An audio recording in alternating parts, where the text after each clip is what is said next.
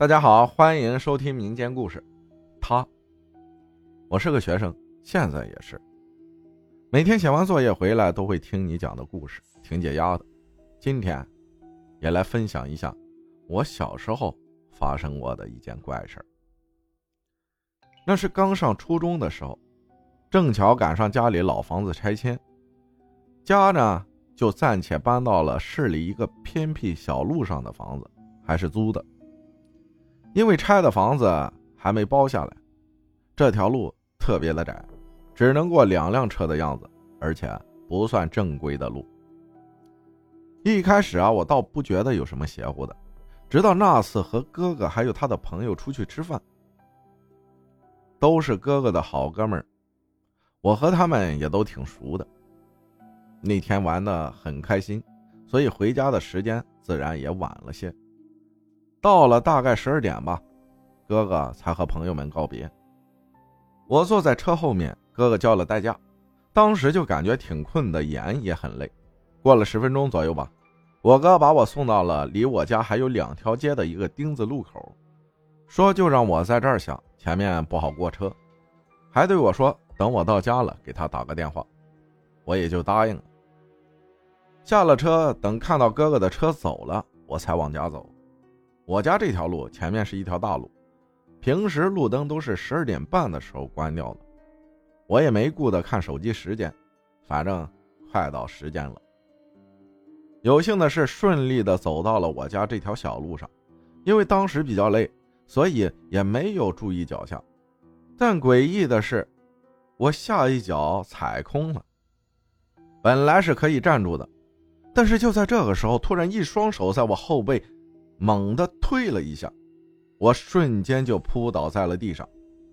正当我落地的时候，这条街瞬间黑了下来。我本能的爬起来，打开手机手电筒，转身来看，发现什么也没有。我还在拐角处找了又找，发现周围就我一个人，便以为是我多想了，转身又往家走去。但是当我转过身时，看到我前面有一个人，离我有三十米的样子。当时我就觉得挺不对劲儿的。从大道拐到这条小路上，一共不过十米的距离，为什么没听到脚步声？而且我就算再困，也不能旁边过个人都没看到吧？我当时愣在那儿了几秒，那几秒真的把我给吓得一身冷汗。等我反应过来的时候，前面那个人已经不见了。我还揉了揉眼，又看，发现没看错，我便不敢再想这件事撒开鸭子往家跑，透过窗户看不到家里的灯光，看来爸妈已经睡下了。我到家也就开门洗了把脸就躺下了，可能是因为当时太累了，把刚才这件事儿居然给忘了。可是事情还没结束。我正熟睡的时候，突然感觉身体被人用力的往下压了一下，我瞬间坐了起来。醒来时床还在动着。我摸了一下头，满头是汗，喝了口水，还顺便看了一下床头旁边的表，凌晨三点。坐了有十分钟吧，我又躺了下来。过了会儿。我正迷迷糊糊想睡着时，又听到了窗外有脚步声。我本以为是别人加班回家，便没在意。但是这个脚步声没有停，一直在我的窗户外面，好像是在来回的走。我也不敢往外看了，侧躺了过来。就这样过了一夜，早上六点多我就起来了。等到我家吃早饭的时候，我和爸妈说了这件事儿。我妈说，应该是招坏东西了。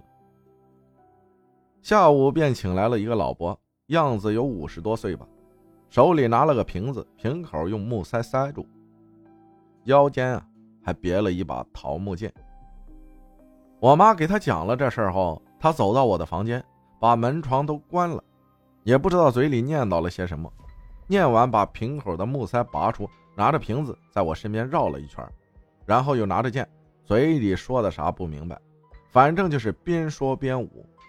随后将手中的剑举过头顶，转了半圈，猛地把剑插在我的脚尖上，说：“快点走，不然的话，我的瓶子可就收了你了。